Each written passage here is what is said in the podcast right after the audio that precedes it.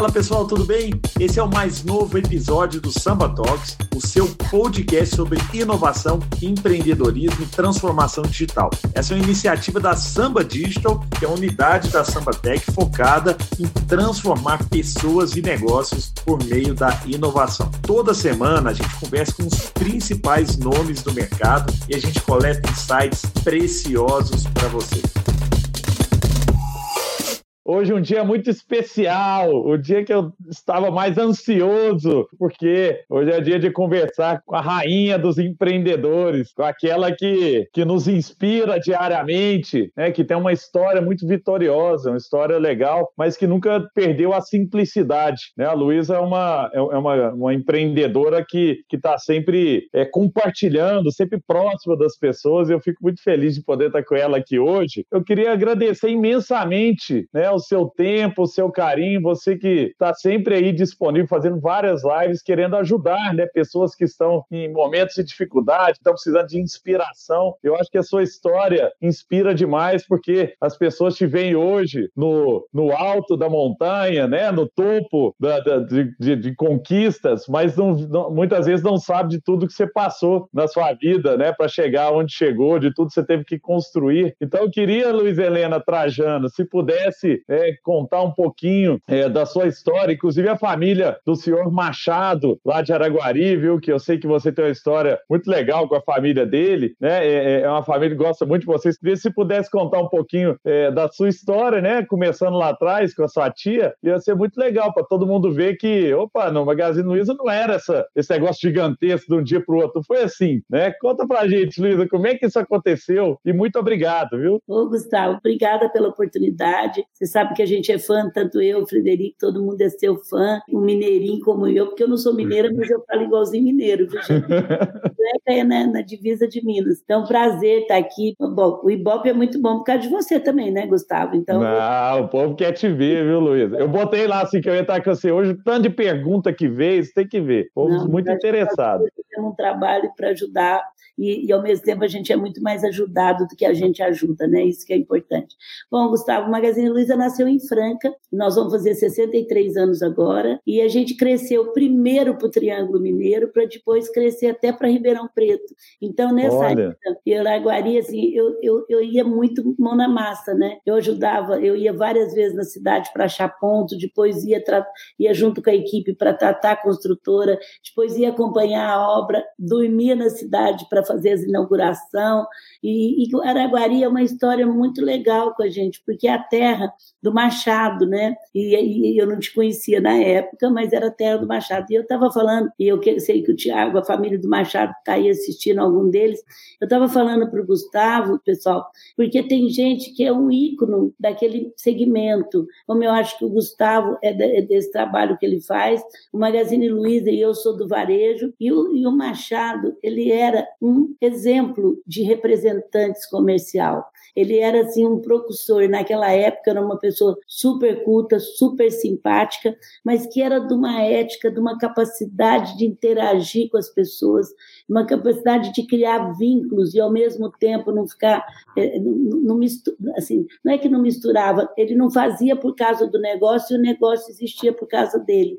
E aí foi a família dele que eu quero mandar um abraço, e eles sabem o tanto que minha tia, meu tio, minha família, eu fui ligada. Então, Araguari era um símbolo que o Machado falava: precisa chegar. A gente tinha chegado em Uberaba e nós chegamos primeiro em Araguari, que é Uberlândia. Você acredita isso? Olha, que orgulho, hein? Que isso. O Araguari tinha toda uma história com a gente. E quando a gente fez, a gente fazia, era, era a empresa ainda era menor, então na véspera a gente fazia festa para os fornecedores, fazia festa para as autoridades e para a família dos funcionários que estavam sendo admitidos. E lógico, o gerente era hoje o Júlio, que é daí também, ele é nosso diretor do Nordeste. Olha!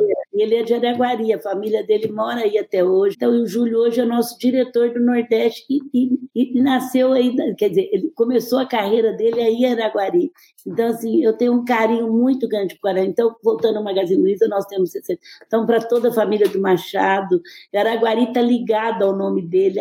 Ah, eu sei também que Araguari é a terra sorriso. É, é isso sorriso, porque antes da gente inaugurar, a gente buscava ver o que, que identificava com a cidade.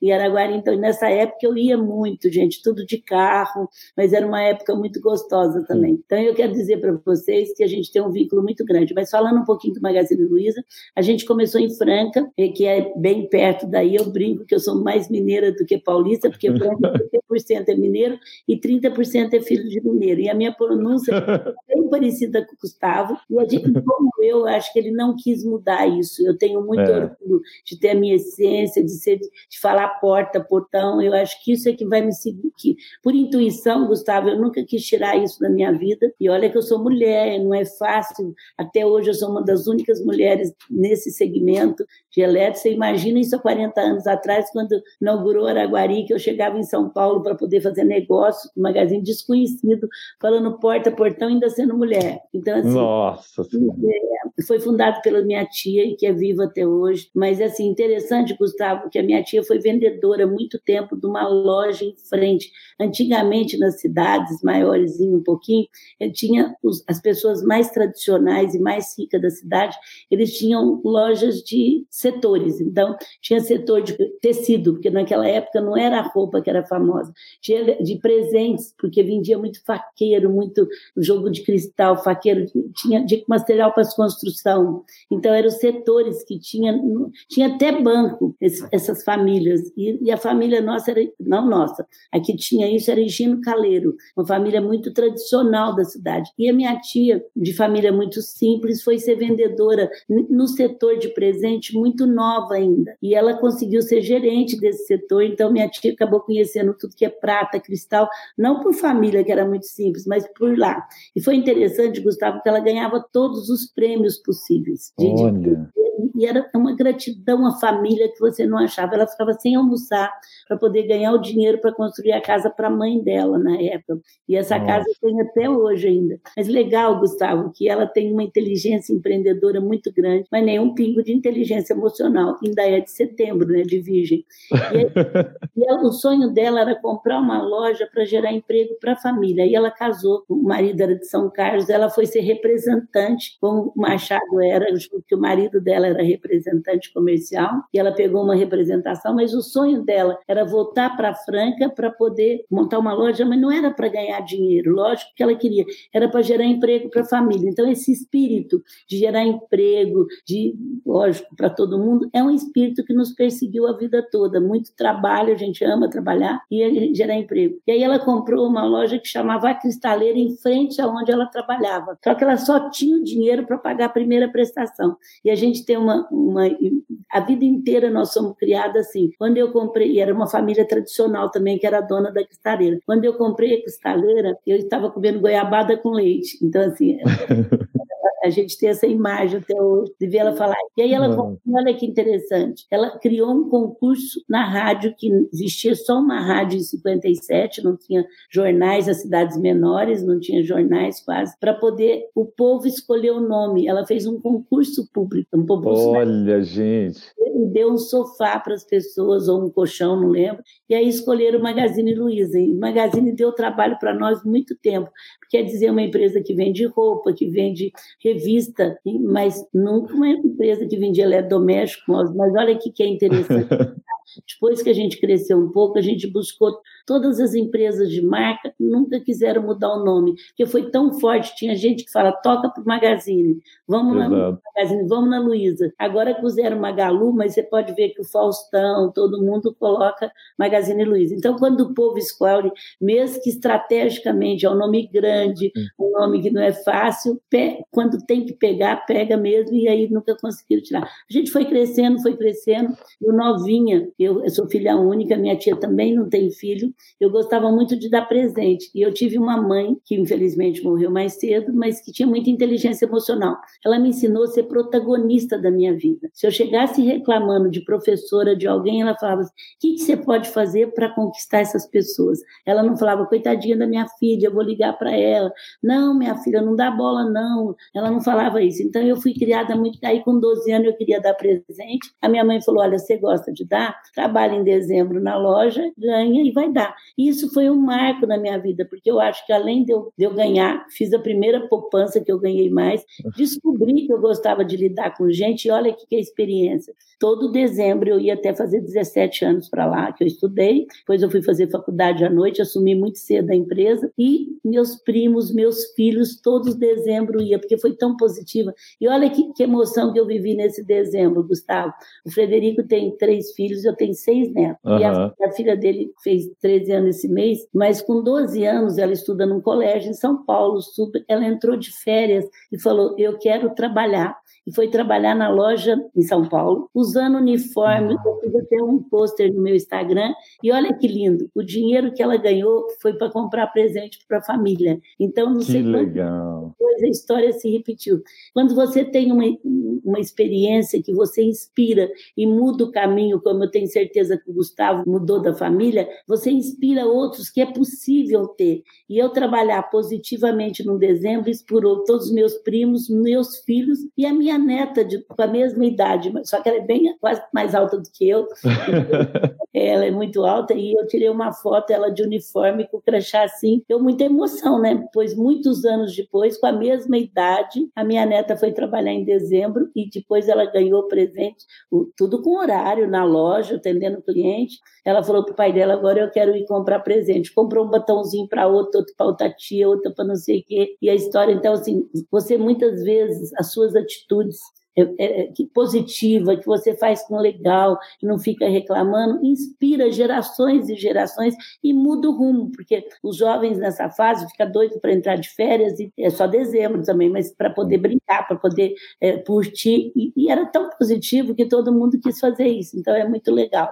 Então, assim, o Magazine foi crescendo, foi crescendo, e eu, eu, assim, minha tia é muito empreendedora, e eu peguei um pouco do empreendedorismo, mas eu também sou um pouco gestora, mas minha gestão gestão é tudo caótica, viu? Eu tenho depois eu ponho a ordem, eu vou fazendo, eu não tenho medo de errar, eu não tenho compromisso para ser perfeita. Isso me ajudou muito para que eu pudesse, eu não tenho esse céu e inferno, sabe assim, uhum. ai não, se eu errar, o que, que os outros vão pensar de mim? Ai não, não, eu não vou fazer, eu vou pensar. Eu sou meio startup, sabe? Eu nasci como você já nasceu, viu, Gustavo?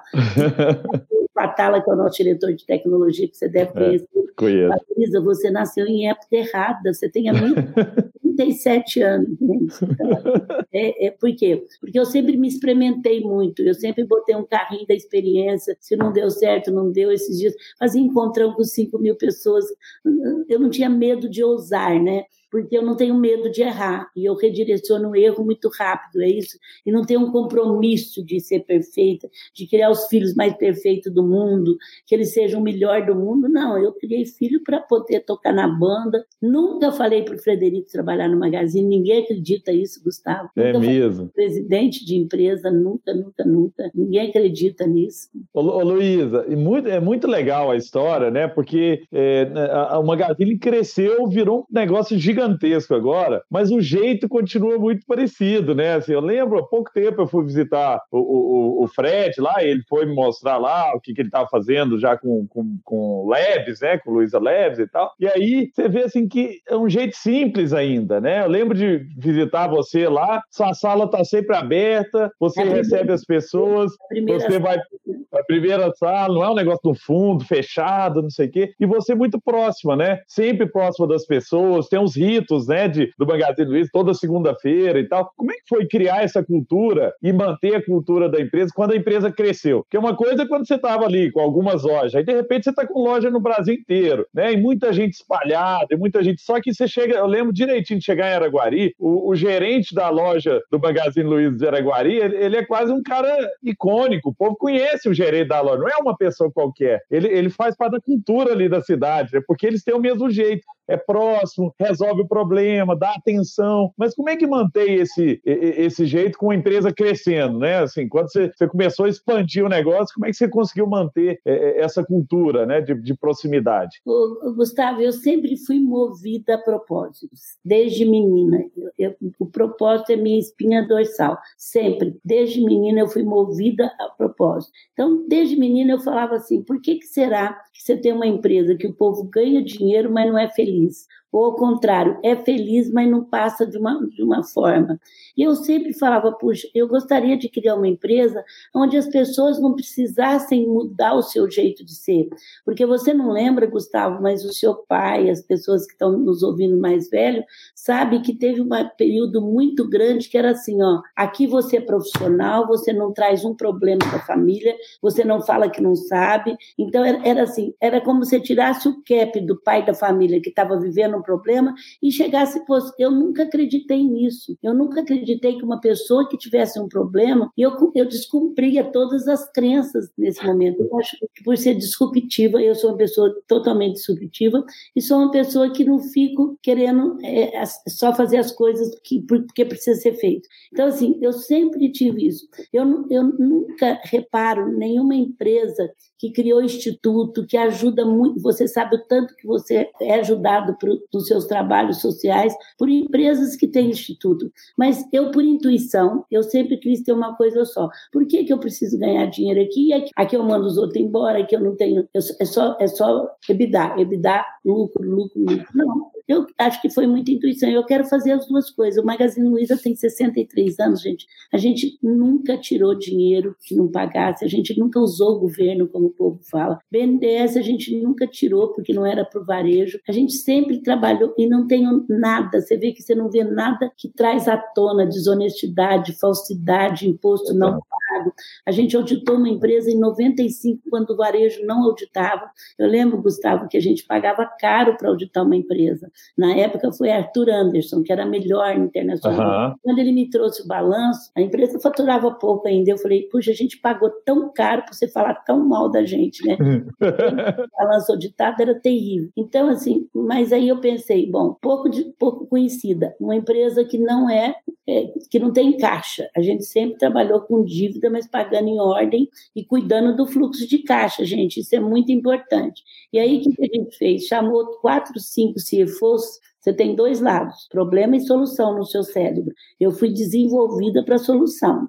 Só doença não tem solução, minha gente. O resto, tudo você tem solução. Se está muito afobado, dorme, pergunta para os outros, no outro dia troca, assume que não está bem. E aí, o que, que eu fiz? Eu levei quatro CFOs, que é o dire diretores financeiros das empresas, para poder mostrar, porque se eu mostrasse um balanço tão ruim daquilo, aí que eu não ia ter crédito. Não se esqueça é. que a nossa venda, eu comprava no máximo com 90 dias, era produto caro, não é um uma blusa, um sapato, a geladeira, televisão, e que a gente tinha que pagar, vender com 120 dias, 140, 150 de prazo médio. Então você tinha um descasalamento, que o crédito era importante, e aí eu levei, e tem um que é o Brega, que ele é presidente da UIPO, na, era, na época ele era diretor financeiro da Brastemp, não era junto ainda. E eu levei ele lá e falei, e ele foi um que me ajudou muito, falou, olha, uma empresa lá no interior, a Luísa está auditando um balanço, que isso, porque o varejo nem os grandes fazia isso, na época, mas foi que ajudou. Então, assim, a gente sempre é, fez as coisas certas na hora certa, porque a gente sabia que queria crescer. Nunca a gente falava que queria ser a primeira empresa, a maior, mas a gente falava que ia ser grande. E você não precisa ser grande, mas você tem que pagar o preço do que você quer. Se você é pequeno, eu tenho, eu tenho me dedicado, eu sou apaixonada pela pequena e média empresa. Depois eu vou te, te mandar um trabalho que eu tenho feito nesse momento, que são as medidas que saíram do governo. Roberta, traz aí para mim, está em cima. Então, assim, eu, te, eu sou muito apaixonada e graças a Deus eu estou convivendo com muitos empresários, aliás, eu convivo com os maiores, eles estão olhando a pequena empresa, porque ele é responsável, Gustavo, por 85% dos empregos. Nossa. O país desenvolvido é PPP, pense primeiro na pequena. Então, assim, eu, aliás, eu sempre levo fama que eu sou de um lado de um partido, que eu sou PT, nunca me filiei a nenhum partido político, mas está no governo, eu ajudei agora, junto com o IDV, numa situação de guerra, gente. O governo tem que colocar dinheiro independente do PIB, e pode ver que todos os países estão colocando rápido. Isso é, é. dá mais problema do que o déficit fiscal. E aí, quando eu vi isso, eu comecei a trabalhar rapidamente com o governo, junto com o IDV, que é o Instituto do Varejo, que a gente ajudou a mudar para criar as medidas emergentes. Essas Olha. medidas foram muito boas. E aí, o que, que eu fiz depois com a minha equipe? Como eu sei que o empreendedor não gosta muito de papel sofisticado, eu, eu dou para como é que funcionava o fundo de garantia, como é que funcionava a folha. Mas as pessoas estavam tão assustadas que elas não conseguiam nem ver. Aí depois veio o problema que não estava chegando. Eu comecei a falar com os bancos. Aí veio o problema que os pequenininhos não tinham recebido. Agora sai um dinheiro do, muito pequeno do, do, do, para o pequenininho. E aí o que, que acontece? As franquias podem dar de garantia, porque o governo garantiu 85% de inadimplência. Só que com 15% nem sempre os bancos soltam rápido. E a é. Caixa agora nós estamos, eu estou trabalhando nos franqueados, não tenho franquia, para que eles garantam com royalties os 15%, porque precisa pôr dinheiro. Agora, por outro lado, Gustavo, eu estou impressionado quando as empresas não usam simples, são informal, não pagam imposto. Pequeno, médio ou grande, você precisa existir. E o é. simples é outra minha luta, mais de 15 anos, do AFIF, de vários políticos e várias pessoas, para poder simplificar. E para poder. Hoje a pessoa tem um empregado, ela pode ter registrado, ela teve direito a todos esses acessos aqui, ó, a deixar os funcionários suspensos, para depois, é, que o governo pagou, tipo seguro-desemprego. Mas se não existir, não tem jeito. Então a minha luta é esse. A gente foi crescendo, foi crescendo, me pergunta muito onde eu errei. Eu falo, eu vou te frustrar, porque eu estou errando todos os dias. Me pergunta God se acertou, que é melhor. Porque como é que aprendeu a andar, gente, errando e acertando, esse medo de céu e inferno, esse compromisso de não errar. Agora, errou, redireciona o erro rápido. E não, eu tenho horror de errar a mesma coisa duas vezes, me chamo de burra quando eu erro três vezes, que eu tenho que dar espaço para novos erros, novos erros. Hum, muito legal. E, e é o que você falou, né, Luiz? Hoje essa é a mentalidade das startups, né? Mas você faz isso desde sempre, né? Você traz essa cultura de experimentar, testar, errar, tanto que várias coisas que o Magazine Luiza fez foi pioneiro, né? Na, na, de, de, várias coisas. Nós vamos falar de algumas delas aqui. Mas uma coisa também que sempre me chamou a atenção. Não, desculpa, porque eu acho que eu acabei não respondendo, não perder a, a, a, a proposta do grupo. Eu me, me vaguei. Gente, eu tive muito mais medo. Agora a empresa tem capital, a família vendeu, ela vale 10%, a família é dona.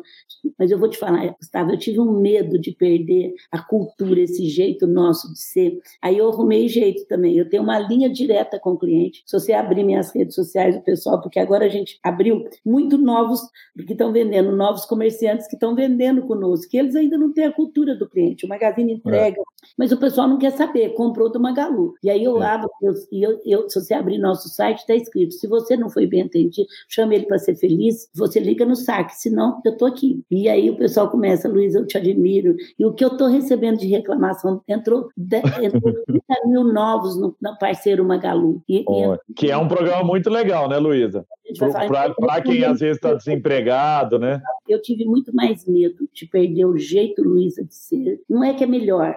É essa cultura que o Gustavo está falando, que veio do pequenininho, gente muito direita. Minha tia falava assim: alguém falava para ela, eu pago em dia. Ela falava assim: eu sou honesto, mas isso não é. Não é o Machado é porque não é vivo. Ele, ele apertar, ela apertava ele até, mas nunca falou: você me vende que eu te pago em dia. Nunca. Isso não era forma de apertar o fornecedor, porque isso para nós sempre foi obrigação. Em 63 anos, gente, nós nunca pagamos um dia atrasado e nunca pedimos prorrogação de título. Aí olha que era aperto em cima de era aperto em cima de aperto. Mas uma pena o Machado não está vivo. Então, assim, eu tinha muito medo de perder. E agora, Gustavo, eu estou usando uma expressão que eles não estão gostando muito. Eu posso morrer tranquilo. Porque nessa pandemia, eu sou do conselho hoje. E eu sei uhum. que passa porque eu tenho uma linha com o cliente e tenho uma linha com o povo de baixo. Então eu sei tudo. então, assim, olha, olhando para você, Gustavo, Gustavo, eles fizeram muito melhor do que eu faria, inclusive humano. Eles cuidaram da saúde, o Frederico tem na mesa dele quem está doente, quem não está. Ligou para todos os presidentes de convênio, criou 10 médicos. Eles criaram, dentro da Luiza Labs, que são os laboratórios que nós temos, uma área só para medir a saúde de cidade para cidade, junto com a OMS. Muitas vezes a cidade autoriza abrir. E eu falei, por que vocês não abriram tal cidade? Meus amigos tirou foto, porque lá não está pronto ainda. Mas ao mesmo tempo, cuidaram do parceiro Magalu, que eles podiam falar, olha, a gente está muito bem, nós estamos melhor do que o mercado, estava com caixa. E o parceiro Magalu foi duas coisas. Foram para que eles ficaram desempregados de repente, começaram a vender, a ter treinamento, daí 24 horas estão vendendo, treinamento de digital, e eu tenho recebido muito dizendo, obrigada, foi graças a vocês que eu paguei a última. Entrou 160 mil vendedores, 30 mil. Nossa já vende um produto todos os dias. E criar o parceiro Magalu, que a gente já tem marketplace, como muita gente Isso. tem, mas de uma forma fácil. Você, em duas horas, você coloca a sua loja lá e você só paga, normalmente é 10 a 12% do que você vende. Isso em qualquer marketplace, inclusive o nosso. Mas para esses que estão entrando, que foram de repente ficaram sem nada, eles, quando você vende, você paga R$ 3,99 só, com toda a estrutura, recebe treinamento, e aí entraram 30 mil, 10 mil vende, aonde está dando problema, muitas vezes, eu já fiz live com eles, a, a Flávia está vendendo, está todos os dias dando curso, Sebrae dá, mas leva um tempo para, mas eu não, não, fico justificando, eu quero resolver. Então é isso, então nós não é, perdemos, agora eu tenho certeza que no momento que a empresa estava melhor, com dinheiro em caixa, eles fizeram melhor do que eu faria. E eu, para falar que faz melhor que eu, a parte humana, e fizeram a técnica e entraram no Não Demita, que eu pude entrar forte, forte com o Daniel, que criamos, e que não é que eu estou mandando o povo não demitir, mas quem não puder, gente, é o tiro no seu pé. Um país em desenvolvimento, ele vive da renda que vem do emprego e do crédito. Se não tiver esses dois, você também não vai sobreviver. Então, se você não puder, e com as medidas que o governo tomou, você dá um tempo, a única medida que se viu para grande está aqui, é a trabalhista. Aí no meu LinkedIn também já tem, eu não sei se, se atualizou os mais novos, que saiu ontem, que agora, Gustavo, saiu 16 milhões para aqueles pequenininhos que eu estou falando. Então, é muito bom. Você estudar as medidas, não com espírito, ah, esse Brasil não presta, ninguém faz nada, esses bancos não soltam. Como é que eu posso receber esse dinheiro? Eu vou buscar para receber. E lá no seu LinkedIn, viu, gente? Para quem não segue a Luiz Helena, que é a maior influenciadora do LinkedIn no Brasil, é, tem que seguir, porque tem essas dicas aí também. A Luísa está sempre colocando coisas para ajudar o pequeno. Muito legal, viu, Luísa? Com a Samba Digital, você pode desenvolver novas capacidades digitais, projetos e produtos customizados e que vão agregar muito valor à experiência do seu cliente. Acesse o nosso site para saber mais sobre as nossas soluções.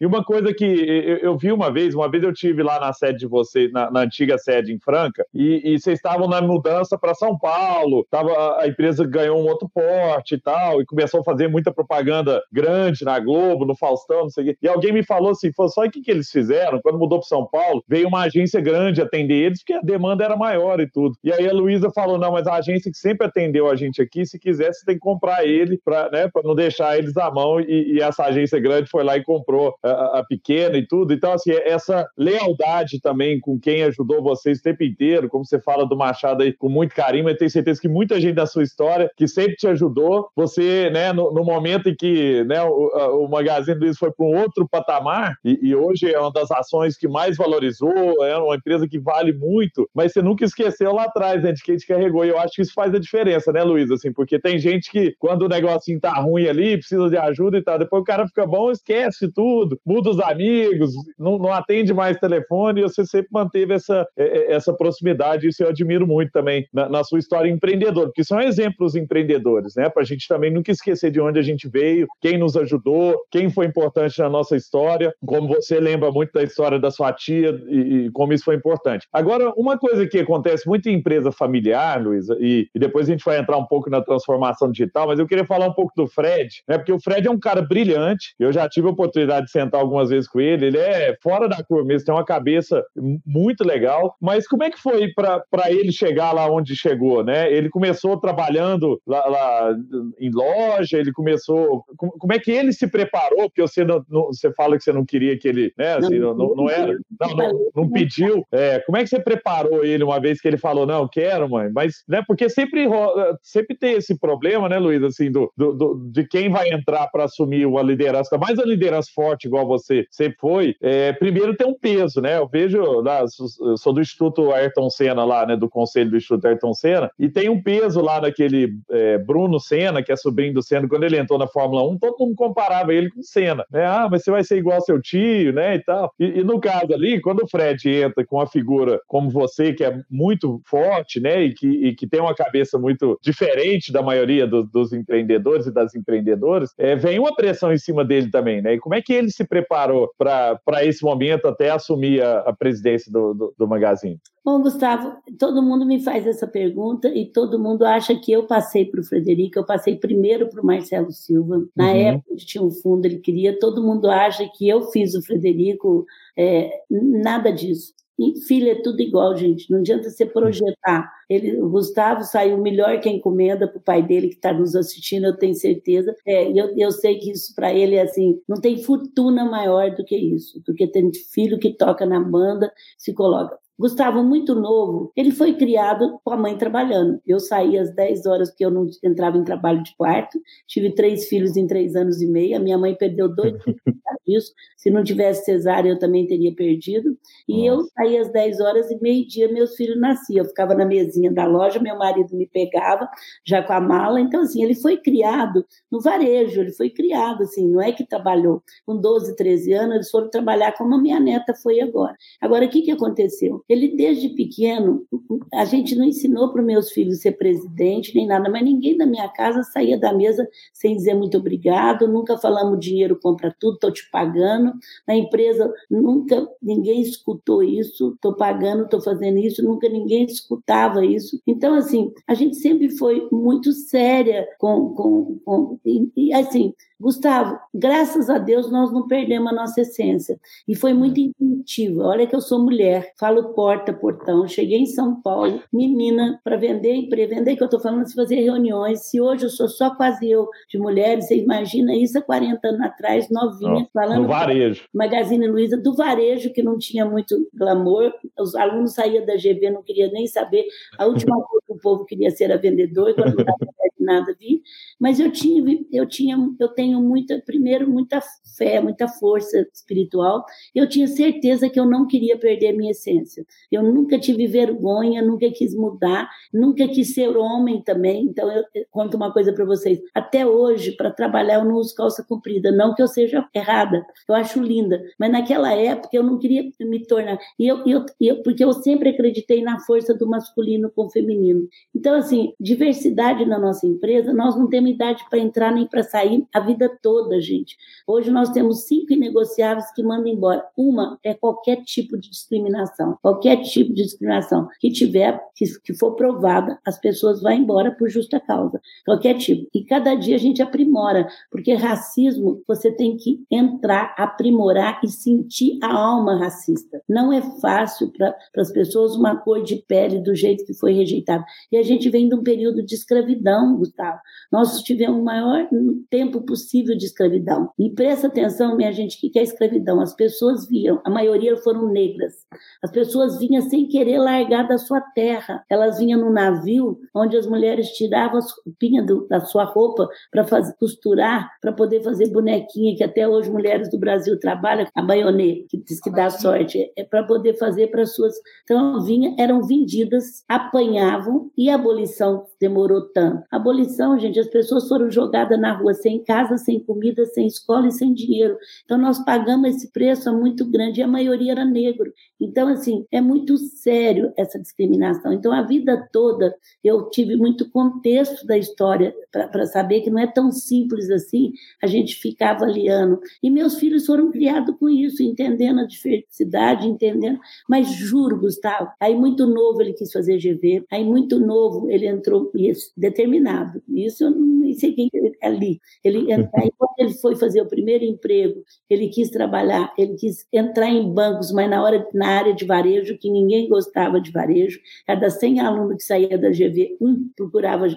Aí ele trabalhou oito anos fora, oito anos fora. Ele trabalhou em banco, ele trabalhou... E a gente em Franca, ele em São Paulo, muito novo ainda. Um belo dia ele me ligou, porque assim, a gente já tinha loja eletrônica, né? O Magazine Luiza traz para a sua cidade a loja do ano 2000. Isso em 91 a gente criou isso. E aí naquela Nossa. época, nas Nasdaq, eu não sei se você já estudou isso, ela queria muito o Pão de Açúcar criou a Amélia, e, e, as pessoas separavam. E ele, desde menino, falava assim, novinho, eu não acredito na separação. Eu acho que é um corpo corpo só. Aí em 2000 ele me telefonou e falou: Olha, eu quero ir para o Magazine. E ele estava super bem. Até na hora, eu, meu marido era vivo, até levei um susto, né? Aí ele falou assim: Não, eu quero ir porque eu quero montar o site. Aí ele veio em 2001, ele montou o site. Na época eu era presidente, mas ele tinha diretor com ele, tinha que obedecer os diretores. A família não entra diretor lá dentro. A família não é. entra. A gente tem muito respeito à instituição. Nós nunca ficamos devendo para a instituição. A minha tia agora tem um cartão de, há muito tempo. A gente pagava no fim do mês, desde 2011 que a gente paga preço do cliente.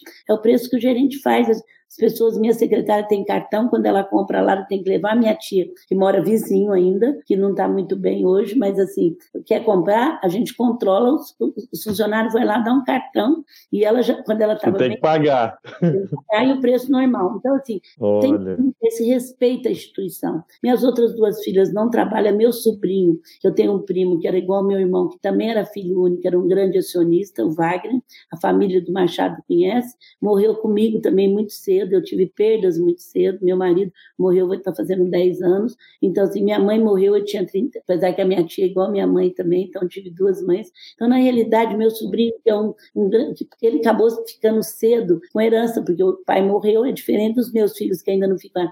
Mas é um respeito à instituição. Quando foi para o Frederico ser presidente, apesar que eu podia nomear, o Marcelo trabalhou com o coach. Um dia ele chegou e falou: Tia, eu estou preparado para o Frederico ser. Ele que vai ser. Apesar que não, a gente não vai pôr nas coisas assim, de, de, de goela abaixo, como a gente chama no é. interior gente é. expressão aí, mas ele, é, o, o, Gustavo conhece bem essa expressão.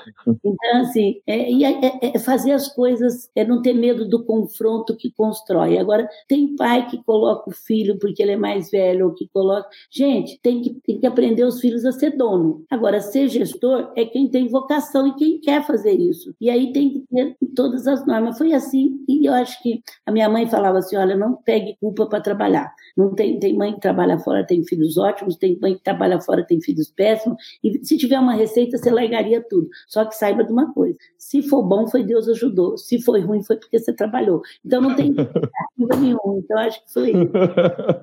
Não, Luísa, muito legal. E eu acompanhei muito, na, na época do Luísa Leves, aí eu fui lá, conheci o Fatala, conheci. Eles ficavam numa operação é, fora, inclusive, né? Assim, num, num prédio fora e tal, do, do, do Magazine Luiza, e, e começava ali uma revolução, né? Hoje hoje não tem nenhuma palestra, nenhuma apresentação sobre transformação digital em que o, Magazine Luiza aparece como o grande case. Eu acho que é uma das poucas empresas que conseguiu realmente é, é, fazer uma transformação mesmo, né, no DNA da empresa, né? O que começou ali como um projeto fora, é, acabou num determinado momento entrando e virou parte do, do DNA da empresa, né, Luísa? Mas como é que foi essa mudança? Porque culturalmente é difícil, né? Cê, cê, até, eu, até... Eu, eu acho que digital digital. Ontem eu aprendi, que eu vivo aprendendo nessa live tudo, eu falava para digital é uma cultura, gente. Digital não é uma plataforma, não é um software. Ontem eu estava com o Laércio da TOTS, é. ele falou, digital é um modo de viver, é um modo de vida. Achei isso genial. Por quê? O digital, você sabe muito bem, Gustavo, nasceu para simplificar. Simplicidade não é simplismo, não é. Simplicidade é, é ir direto ao ponto, é ser objetivo, é não ficar dando roda. E, e, e o digital digital te leva a isso. É você dar acesso a muitos, o que é privilégio de poucos, porque está no, no, celular, né? Você, o celular e o Brasil é, é o número que mais tem número. E o ano passado, no meu Instagram, eu fiquei toda segunda-feira é, fazendo entrevista com um comerciante pequeno, antigo, que usava bem o digital, para mostrar que o digital não era difícil. Quando terminou, as pessoas me devolvem muito, mas eu falei assim: nossa, vai levar muito tempo ainda para as pessoas entenderem que é. que digital não, não é, é não, não vai atrapalhar a loja física, ele vai ajudar a loja física. Eu mostrava tudo isso.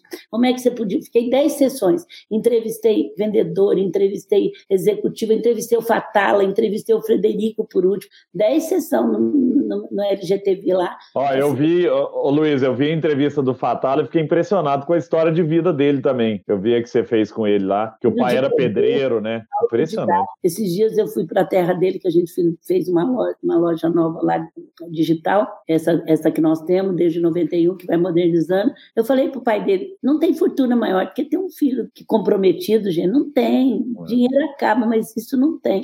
Então, assim, foi isso. Eu acho que o digital é uma cultura e você tem que aprender a conviver com ele. Hoje, as nossas 1.100 lojas, gente, nós abrimos 150 lojas. Agora, assim que puder, nós estamos inaugurando 40 lojas. E aí eu perguntei ontem, e aí o resto, vocês vão parar? O Frederico falou, a gente foi tão melhor do que a gente esperava nessa pandemia, porque uhum. a gente fez a sério, que a gente vai retomar essa expansão. Mas a nossa loja física mudou de propósito. A nossa loja física, ela hoje entrega produto, mesmo que eles comprem mais barato na internet, ele, o, gerente, a equipe entrega feliz, porque a gente fala assim, você prefere que o povo vai, é, recebe direto na casa ou você quer trazer eles aqui para vocês comprarem outras coisas? Lógico, é. o tráfico de uma loja, então assim, ela virou um centro de distribuição, ela vai evoluindo. Agora, o que, que nós acertamos? Nós somos uma, primeira, uma das. Por que, que a gente é, é, é famoso assim? Bom, porque nós somos uma das primeiras empresas físicas que já tinha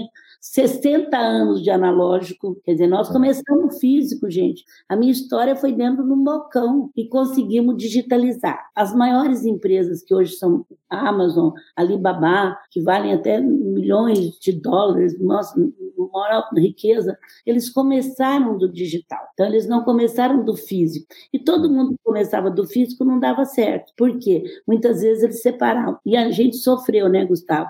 Você sabe que não foi fácil 2013, 2014, 2015.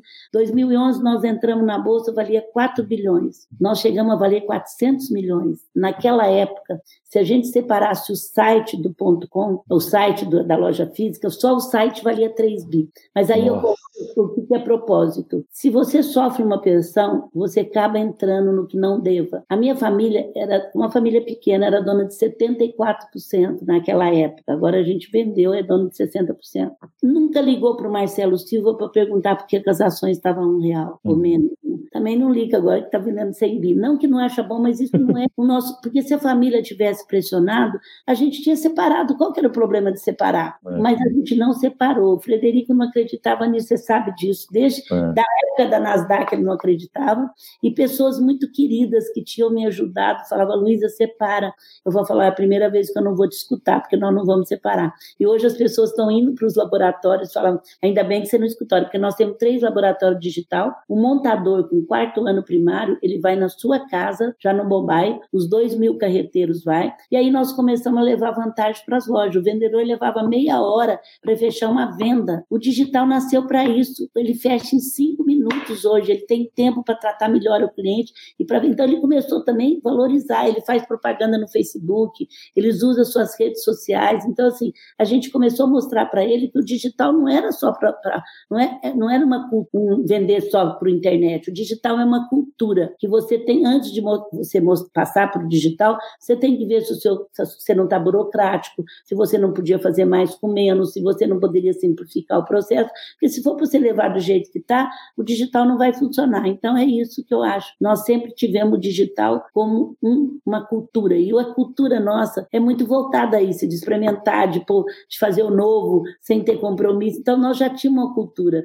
E o Frederico trouxe muita parte técnica, soube formar equipe, divide com a equipe, a nossa equipe tudo participa de tudo. Então, assim, é muito alinhada. Então, eu acho que isso, agora, nesse momento, é muito legal. Muito legal. É, eu lembro do, do Luiz Aleves que tinha aquela lógica de squad, né? Que são essas equipes que tem, são rápidas, ágeis e tal. E depois isso acabou entrando para o magazine inteiro, né? Assim, na área de tecnologia é, lá virou tudo isso. Né? Era mais ou menos assim, mas não com, com os procedimentos que era do, do coisa, né? E o fatal, assim, e hoje nós temos três laboratórios grandes. Nós temos um em Franca, nós temos que agora está tudo vazio, né? Está tudo trabalhando de casa. Nós temos um em Uberlândia e temos um em São Paulo, que eu acho que você conheceu de São Paulo. Sim, Qualquer conheci. Começar tudo normal, eu queria que você conhecesse o de Franca. A gente pegou uma antiga fábrica de sapato, que era HB, só que a gente conseguiu o museu da cidade de sapato. A gente trouxe homenagem ao basquete. Então, assim, é muito lindo, é tudo assim. Você convive com o passado e com o futuro, que aí você chega dentro do escorregador, é bem moderno. Olha. um dia que eu estiver em Franca. Eu quero conhecer. É tão pertinho de Araguari, eu, e convido todos vocês a vir também para conhecer. Muito legal. Não, eu quero conhecer sim. Uma vez eu lembro que eu, eu almocei com o Fred, aí em São Paulo, e o Fred falou assim: é que é, é vocês descobriram que tinha um vendedor, que uma loja no interior de São Paulo estava vendendo mais que as outras e tudo. E aí foram para lá para saber o que estava acontecendo, é porque o, o, gerente da loja começou a gravar vídeo dele mesmo, né? E, e botar vídeo no Facebook, bombou o negócio e tudo. E isso em qualquer outro lugar, ou na maioria das grandes empresas, esse cara ou perderia o emprego ou Não, fala, tira do ar. Assim, como é que está usando minha marca? Como é que Exato. Marca? Minha marca está sendo. Não, lógico que a gente resguarda, não pode usar com falta claro. de ética, não pode usar para tapiar os clientes, porque nosso negociáveis é isso. Qualquer coisa que você faz, mesmo que dê lucro para a empresa, mas você embute um produto ou embute uma garantia, primeira vez ser avisado, a segunda vai embora por justa causa. Então, assim, não, não, existe 99 de ética. Eu não estou falando que. Gente, eu falo que ética é o bem comum. Para você fazer o bem comum, você vive numa corda bamba. Você precisa te vigiar, porque à medida que você pega uma coisa sem nota, você compra uma coisa falsificada, você fura uma fila porque você pode furar, faltou a ética. Então, eu falo que ninguém é ético, você precisa se vigiar 24 horas para ter um pouco de ética, porque não é fácil, não. Muito legal. É, então, eu fiquei impressionado com isso, porque geralmente nas empresas, é tudo é feito para a pessoa não, não, não, experimentar nada, né? Não testar nada diferente. E quando o Fred me contou essa história, eu falei, olha que legal, porque é, esse é um tipo de coisa que começou ali numa loja e vocês depois expandiram isso para outras, né? Assim, esse aprendizado. Falei, olha que legal, deu certo ali, agora vamos fazer isso em outros é. lugares, né? Porque geralmente é de cima para baixo, né, Luísa? Assim, ah, eu mando e todo mundo obedece. E, e, e quando você escuta a ponta, muda, né? Vamos voltar para a escravidão. Como é que era isso, que nós carregamos isso? Você comprava as pessoas e as pessoas trabalhavam para você. E as pessoas vendidas te obedeciam. Foram muitos anos. A gente não tinha esse papel de protagonista. A gente não sabe. Até agora, ou a gente culpa o governo ou a gente defende o governo. A gente não tem um papel que está começando a nascer agora do senso de comunidade, que eu estou muito feliz, que eu estou muito feliz a das pessoas falarem, puxa, eu estou comprando na tua loja, mas não é, eu não estou feliz por isso, eu estou feliz porque enquanto a sociedade civil não assumir o país, não vai para frente, não vai ter salvador da pátria, gente. Mas se você estudar, nós tivemos esses dois papéis. A gente não teve a coluna do meio, quer dizer, o país é meu e eu vou assumir. Então você vê as redes sociais, ou mete o pau, ou defende, e, e eu estou assim, qualquer pôster que eu recebo e falo assim, olha, vocês viram saiu no jornal, que horror. Eu falo assim, eu não respondo esse pôster. Nesse momento, nós temos que estar unidos. Para de me mandar isso. Ao mesmo hum. tempo, eu estou fazendo propaganda para o governo. Mas aí no outro dia fala, você viu, Luiz, a brigaiada que teve? Você viu? Falou, eu não quero saber. Eu estou contra qualquer um que está brigando. Gente, está pegando fogo no mundo. Tem que estar unido nesse momento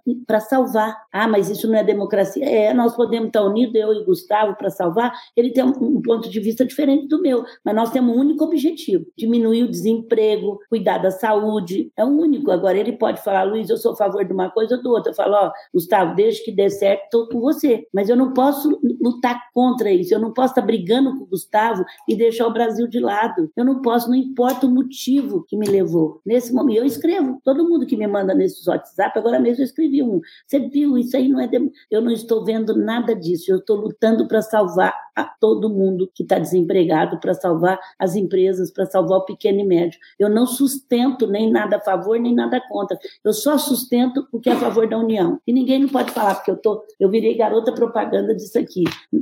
É isso. Não importa se foi o governo que fez ou não. Se tá bom, vou fazer. Agora, eu não posso sustentar mais um jogo, porque uma crise sanitária de saúde terrível, que não vai acabar tão cedo, e uma crise econômica de desemprego. Eu não posso gerar mais uma crise que é a política. Então, eu não posso sustentar também essa crise política. Não, não, é, não é sustentável, gente. Me desculpe, mas nesse momento nós temos que clamar para todo mundo se unir. É presidente, governador, prefeitura, é deputados, é todo mundo unido para salvar disso. É todo mundo unido. Depois, vamos continuar brigando, vamos continuar pensando nas eleições.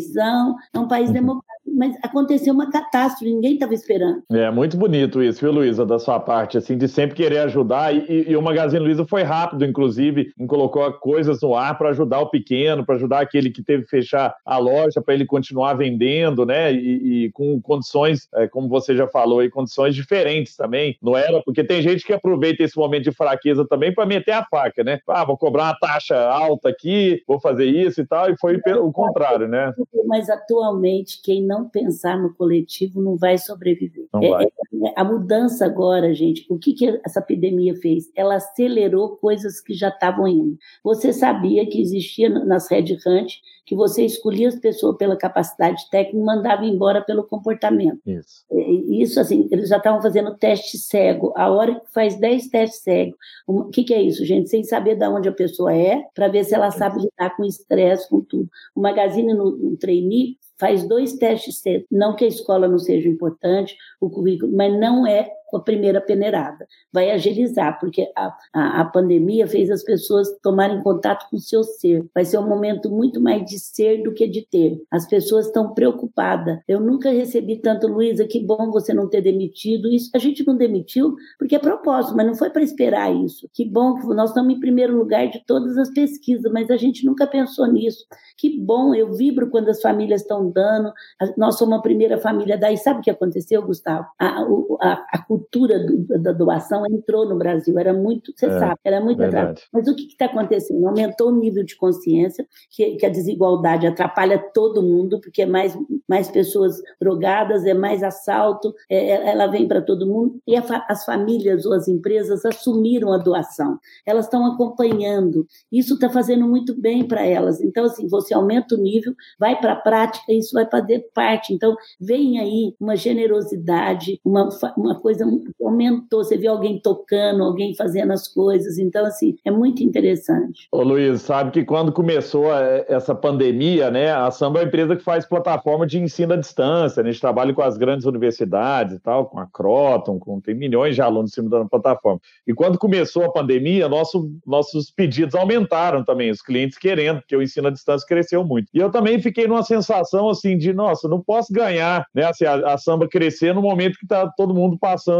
é, dificuldade, né? O que, que eu posso fazer para fazer a diferença como empresa, né? E a gente doou, então, para os governos, eu gravei um vídeo falando, ó, qualquer governo que quiser usar a minha plataforma de, de vídeo para ensino à distância, nós vamos doar de graça, Ai, né? E o governo de Minas adotou, botou 1 milhão e 700 mil alunos em cima da nossa plataforma que estão estudando hoje, podendo estudar de graça, né? E, e, e a gente bancando isso porque a gente entendeu que era a nossa parte também, o governo de Brasília já, tá, já, já pediu, o governo de São Paulo está olhando também, porque todos é, é, é, viram que, né, precisa usar e às vezes não, não, é o momento, né, a gente não consegue, eu não, eu não me sentiria bem nesse momento de cobrar de coisa por algo que, que é para fazer o bem para uma população que precisa, porque imagina 1 milhão e 700 mil alunos em Minas Gerais em casa sem poder estudar, porque os ricos estão estudando, os ricos estão fazendo aula online, estão fazendo a escala particular. Agora, o, o, né, quem precisa mesmo, que é a base, é, a gente não poderia deixá-lo sem, sem conhecimento. Os outros me perguntam muito, Gustavo, se eu, se eu não quero sair é,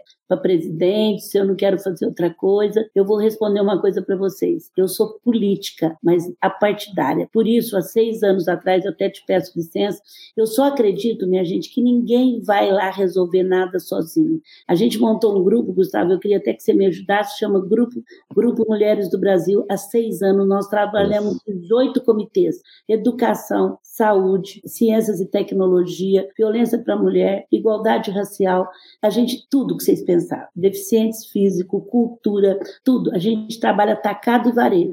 Atacado é quando eu, varejo é quando a gente ajuda a escola, faz muita coisa e a gente não inventa, a gente não cria outro instituto. A gente se une com todos para educação, com isso, com aquilo, para não criar outros, para porque precisa unir. Na, na, na, na, violência, com a Maria da Penha, com a Patrícia Galvão, e a gente estuda atacado e varejo. Atacado é quando vai entrar em políticas públicas. Então, o que, que é o nosso objetivo? Ser o maior, desde que nascemos, ser o maior grupo político partidário do Brasil, maior grupo.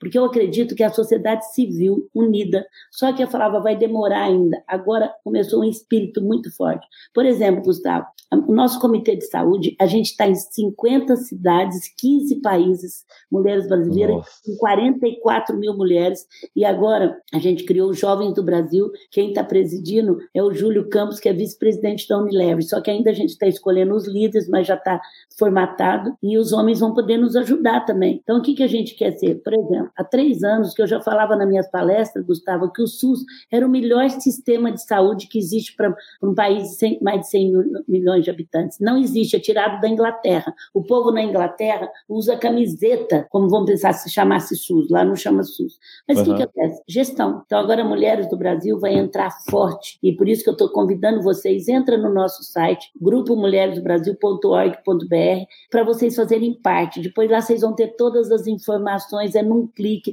não paga nada. A gente vai poder, nós temos muitas pessoas de periferia, nós temos um comitê só de líderes de periferia, desde o começo, e eu estou impressionada como que a generosidade entrou em todo mundo. Elas têm trabalhado, a gente até dá. As famílias, Gustavo, queria falar, pegava esse dinheiro e falava, era tudo para hospital, para hospital.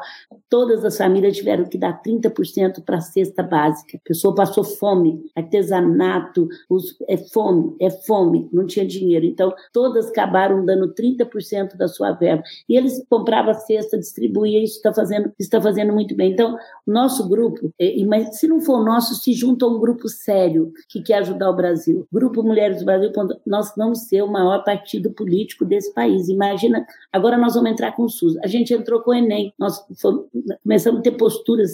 O Enem, se ele é criado para as pessoas mais simples, muitas vezes a pessoa que está nos escutando aqui pode pagar um cursinho, o filho está numa faculdade, mas o Enem, minha gente, foi para dar oportunidade para as pessoas que não tinham oportunidade e, e, e, apesar de estudar numa escola que muitas vezes não era legal, né, não podia dar tudo, como você falou, mas ele viu, eu também estou no interior de Minas Gerais, no interior, as escolas estaduais não tiveram aula à distância, como é que esse menino ia prestar o Enem agora em junho, ou essa é. menina? É. Aí a gente começou a entrar, alguém escreveu no meu, não, mas minha filha estava preparada, eu falei, se você não pensar no outro que não está, a sua filha amanhã não vai ter emprego também, porque ela, ela eu estou falando muito assim, meus netos têm que entender que eles só vão ter emprego se eles agora pensarem no social, porque o, o país está mudando, o país está mudando. Então, assim, uma coisa é ter dinheiro, outra coisa é ter, é, é ter ser líder, né? É, é, é, comandar. Então, assim, é muito importante. Por favor, entre no bonito.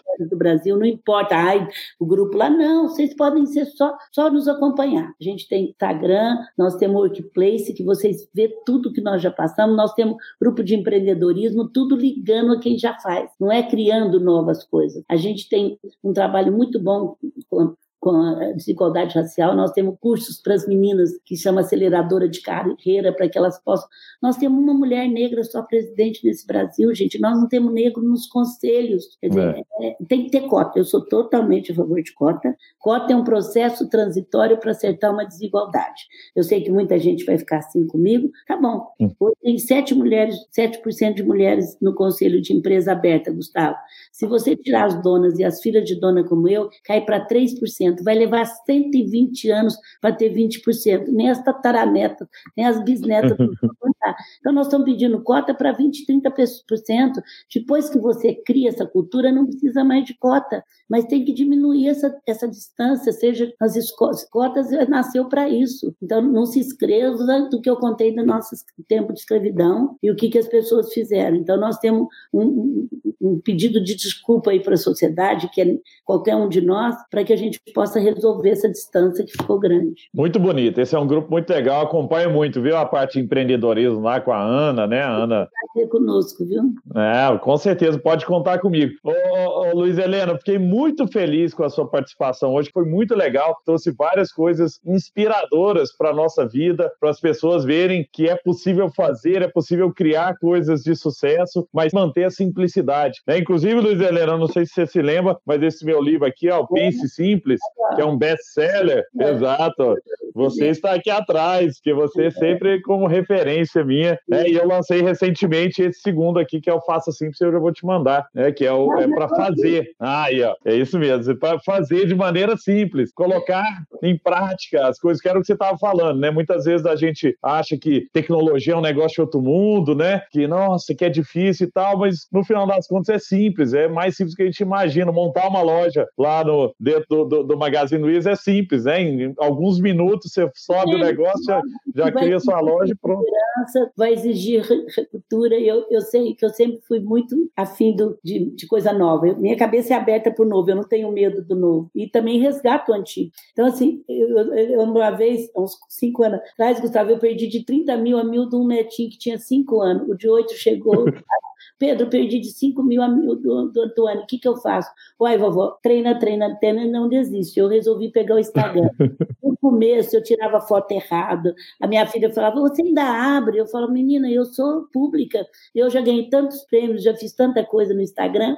É muito mais difícil para mim do que é para o Gustavo. Mas se eu, é, mas eu, sei. eu conseguir, vocês conseguem também. Por outro lado, os jovens têm que aprender com a gente agora, cada vez mais cedo, olhar no olho. O vendedor está falando, Luiz, eu não posso cumprimentar os nossos gerentes. Eu falei, e vamos trabalhar com o olho, vamos dar um abraço no olho, porque se voltar é pior. Vamos dar tanta gente que não tem nem olho e nem fala, não tem vista, não tem não tem, é cego e arrumou outros sentidos. Então, assim, nesse momento nós temos que usar máscara, nós temos que seguir, nós estamos com Big Brother nas lojas, a gente nunca botou fiscalização em cima do nosso gerente. Só que a gente fala, é a vida de vocês, da sua família. Não tem importância abrir, mas tem que seguir, não vamos fazer campanha, nós não estamos nem fazer campanha agressiva, a gente adora uma filhinha, você sabe disso, né? porta e tal, mas não estamos. E assim mesmo, Gustavo, eu quero dizer para o pessoal que a gente está muito feliz com o retorno das vendas a gente esperava que fosse muito pior.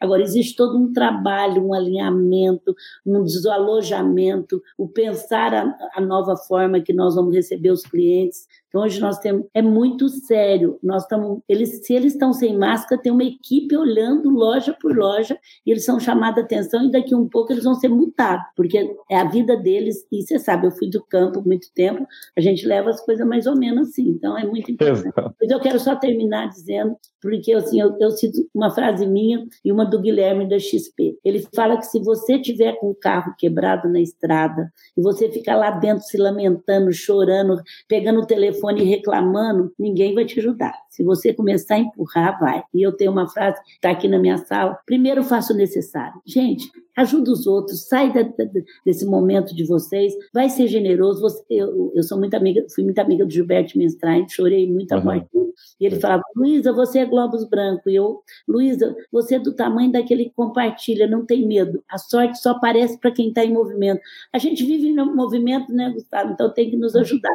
Então, assim, sejam felizes, trabalhem direitinho, Deus ajude vocês. E, assim, primeiro faça o necessário, depois o possível, e de repente você está fazendo o impossível, gente. O Magazine Luiza e o Gustavo é muita história disso. Quem achava que a gente ia valer que nós valemos, que ia ser exemplo, mas todo dia a gente fez bem feito. Eu dou o melhor de mim a qualquer momento e tiro o melhor das pessoas. Se o melhor não foi o excelente, não foi o que as pessoas queriam, o que, que eu vou fazer? Vai, eu vou aprendendo, então me explica o que, que eu poderia dar melhor que é melhor. Comece fazendo o necessário depois o possível, e de repente você está fazendo o impossível.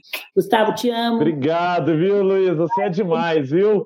De Jaraguari, a família do Machado, que a gente, ai, que carinho, eu até me emociono para falar dele. A minha tia, pena que ela tá, eles conhecem ela, que ela está um pouquinho eh, eh, esquecida atualmente, que eu estou vivendo isso também, mas eu vou falar para ela e ela vai lembrar dele, porque é uma pessoa muito querida. Beijo, obrigada. Muito bonito, muito obrigado, Luísa. Fica com Deus, viu? Um beijão, obrigado pelo carinho de sempre. Obrigada, um beijo, gente. Beijo.